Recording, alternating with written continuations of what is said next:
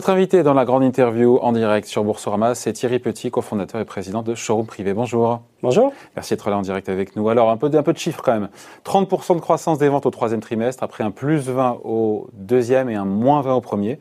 Retour de la profitabilité, ça va faire plaisir à certains. EBITDA prévu de 20 millions d'euros pour 2020. Est-ce que ça y est, est-ce que Showroom Privé est de nouveau rentable dans la durée? En fait, effectivement. Dans la durée est important. Oui, tout à fait. Euh, on est effectivement très, très content d'afficher ces résultats parce qu'ils sont avant tout le fruit, alors non pas de la crise Covid comme on pourrait le penser, mais de notre plan de transformation, ah, de notre plan de performance. On y reviendra, mais, mais on a vraiment bossé 2018-2020 pour redresser l'entreprise, remettre l'entreprise dans les bons rails à la fois avec un vrai travail sur l'offre qui consistait à redynamiser avec de nouvelles marques, une premiumisation euh, de notre portefeuille, mais en même temps en arrêtant des pays qui étaient fortement déficitaires. Il y avait un travail également sur la... Ah, c'est intéressant. On arrête les pays déficitaires, on premiumise les marques. C'est ça. Ouais. C'est ça. On, on, augmente le, panier moyen, hein, tout simplement, et puis on essaie d'aller chercher de nouvelles marques pour faire en sorte que le consommateur ah, on ne cite pas les marques, mais on peut le voir sur le site. Euh, en ce moment, on, a vraiment une offre euh, très large, bien sûr fortement concentrée sur la mode, au sens large, prêt à porter, accessoires de mode notamment. Et puis, on a ouvert des, des verticaux comme la beauté ou la maison, qui sont des secteurs qui marchent très bien. C'est ce qui explique ce, bon retournement. Après, si vous allez mieux aussi, pardon Thierry Petit, mais euh, c'est que les clients ont plus acheté cette année parce qu'il y avait le confinement. Alors c'est une des raisons. Hein. Je, disais, il y, a, la raison, il y a le travail sur l'offre et le performance. il y avait un, tout un travail qu'on a fait aussi sur la structure financière de l'entreprise, hein, où quelque part, pendant des années, on avait été sur une course de la croissance avec un focus que sur le chiffre d'affaires. On a fait un vrai travail en changeant notamment la, voilà, la direction financière, un travail de pilotage de réduction aussi des coûts fixes parce qu'on avait probablement plus grossi dans cette phase que grandi. Il fallait effectivement faire le régime qui va bien pour euh, mm. adapter maintenant la structure au, nouveau paradigme de croissance auquel on est. Puis un travail sur les opérations. Les opérations, chez nous, c'est un point important, notamment dans, dans, le bas de notre, de notre compte de résultats.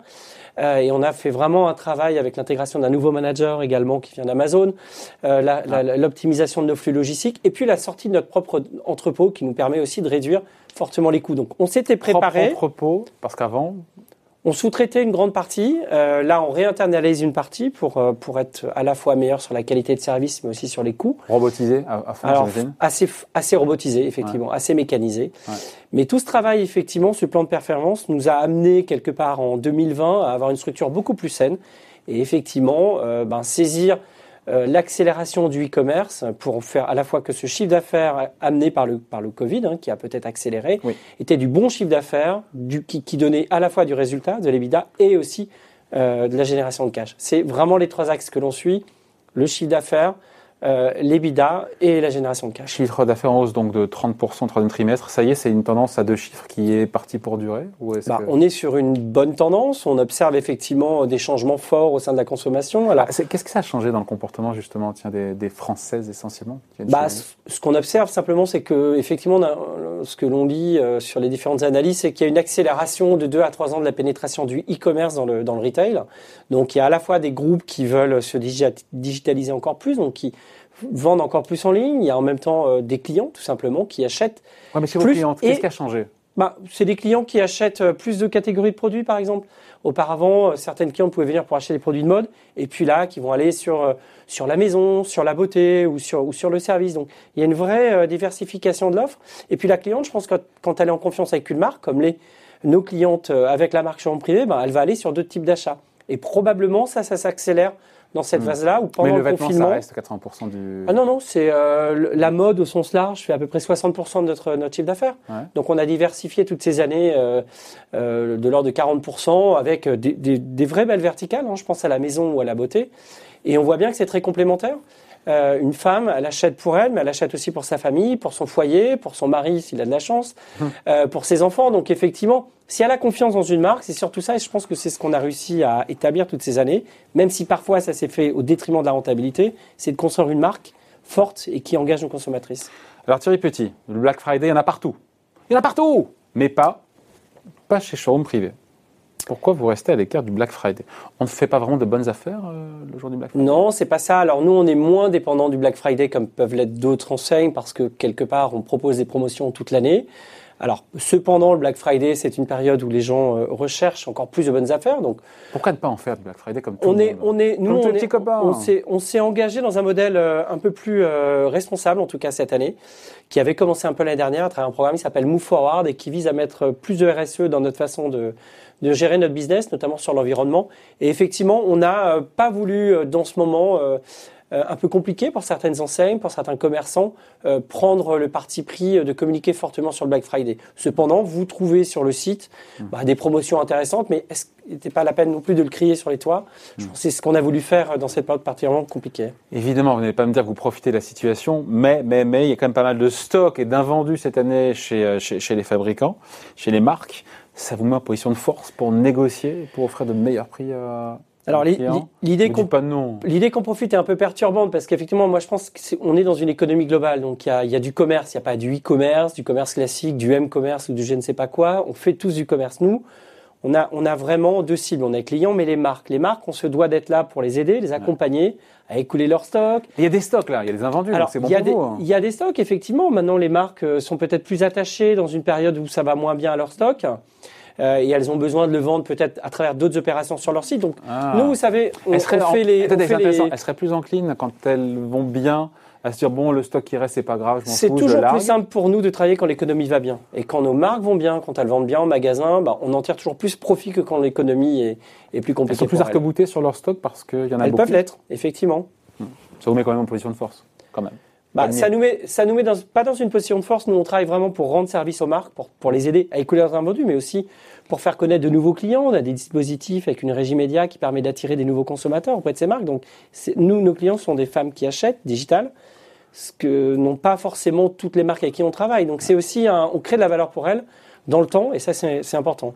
Le, le, business, il y a un essor très important du business de la seconde main, de, des produits d'occasion. Euh, entre acheter un vêtement de seconde main et acheter un invendu sur showroom privé, il n'y a pas photo? Bah, Très clairement, il n'y a pas photo. Ah, dans quel sens? Bah, Dans quel sens? Nous, on propose des articles à moins 70%, le même prix qu'une seconde main, sauf qu'il n'a jamais été porté. Et en termes de RSE pour la, pour la planète, c'est pas mieux d'acheter une seconde main que d'acheter du neuf? Non, je pense que c'est nous, nous c'est pas, pas du neuf qu'on a produit. Encore une fois, c'est les invendus qui auparavant pouvaient, être, pouvaient finir euh, dans des réseaux de distribution alternatives, parfois brûlés. Donc nous, simplement, ces produits, on les recycle. On a près de 200 personnes qui font un métier qu'on appelle le délotage chez nous, qui vont retrier des invendus de magasins. C'est 300 000 pièces à peu près par semaine, 13 millions de pièces par an, et les remettre en vente sur le site. Donc ça, c'est un vrai effort pour la planète de réduction d'empreinte carbone sur ces produits-là. Euh, dans, dans, dans, cette, dans ce reconfinement euh, dont on est en train de sortir tout doucement, il y a eu tout ce débat sur la grande distribution, sur évidemment le commerce de proximité qui a été largement euh, frappé, puis sur Amazon qui était le parangon du commerce en ligne. Et vous faites partie de ceux qui n'ont pas vraiment tapé. J'ai vu dans, vos différentes interviews, vous n'avez pas tapé sur Amazon. Pourquoi? Est-ce que pourtant indéniablement Amazon voit ses ventes grimper tout comme vous aussi? Non, ce que je, ce que ce que je disais simplement, c'est que je trouvais que la prise de position, la prise de position par certains politiques, comme la maire de Paris pour pas la nommer, et parfois juste caricatural, et tout n'est pas aussi binaire.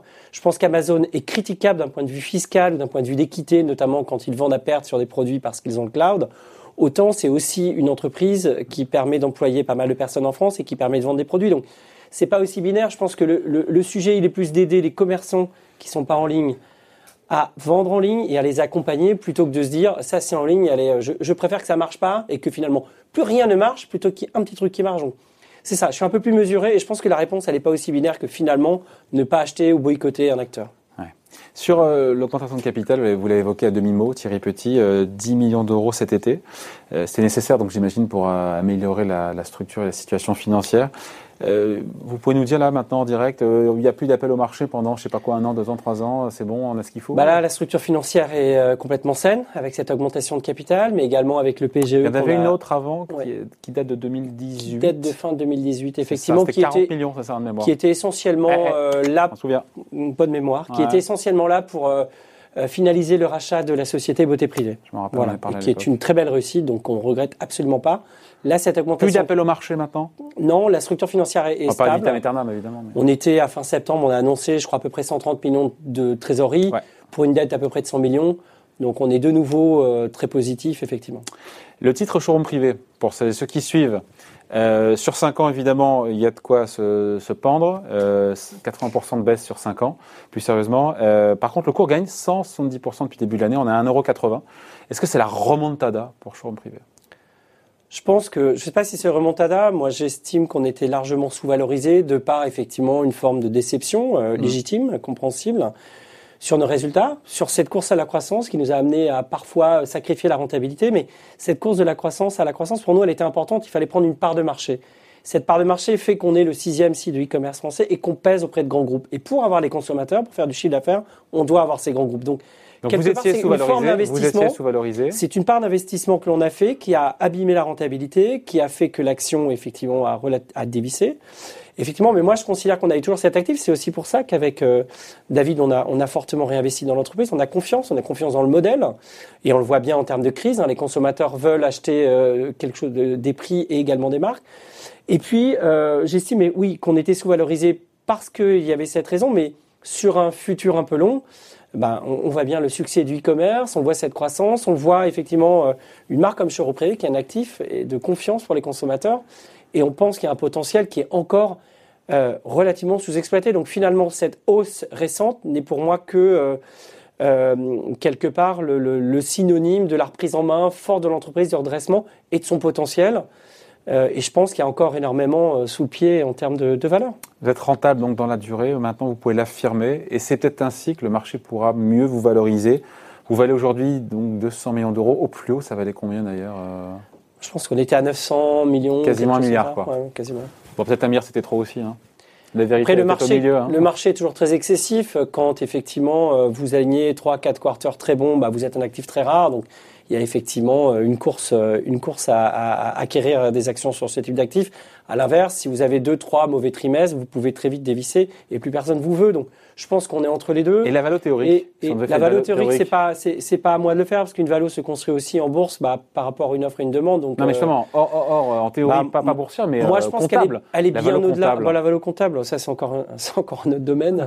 euh, et je sais pas sur des valeurs euh, sur des valeurs comme les nôtres, on peut vraiment appliquer des mécaniques euh, comptables tant euh, tant il y, a une, il y, a une, croissance ou une rentabilité future qui est croissance qui à deux chiffres quasi garantie en chiffre d'affaires là pour les, les, prochains trimestres au minimum? Alors, on ne communique pas sur les prochains trimestres, euh, on ne donne plus de guidance, on ne donne pas de guidance. ce que l'on peut dire, si on a simplement donné 20 millions de rentabilité, ouais. ce que l'on peut dire, c'est qu'on est quand même dans un moment où, un, les consommateurs souhaitent avoir accès à des prix, veulent des marques, que les marques ont besoin d'acteurs pour les aider à digitaliser, et qu'effectivement on peut considérer qu'on est au milieu de ces deux demandes et qu'on peut euh, fortement saisir bah, les opportunités euh, de ces prochaines années.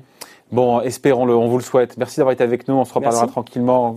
Quoi, les prochains résultats, c'est quoi donc c'est euh, bah, les prochains résultats, ce sera pour les résultats annuels. qui seront, je crois, en février. On regardera ça de près. Merci d'avoir été avec nous. Thierry Petit, donc cofondateur et président de Choro Privé, invité de la grande interview en direct sur Boursorama. Merci. Merci.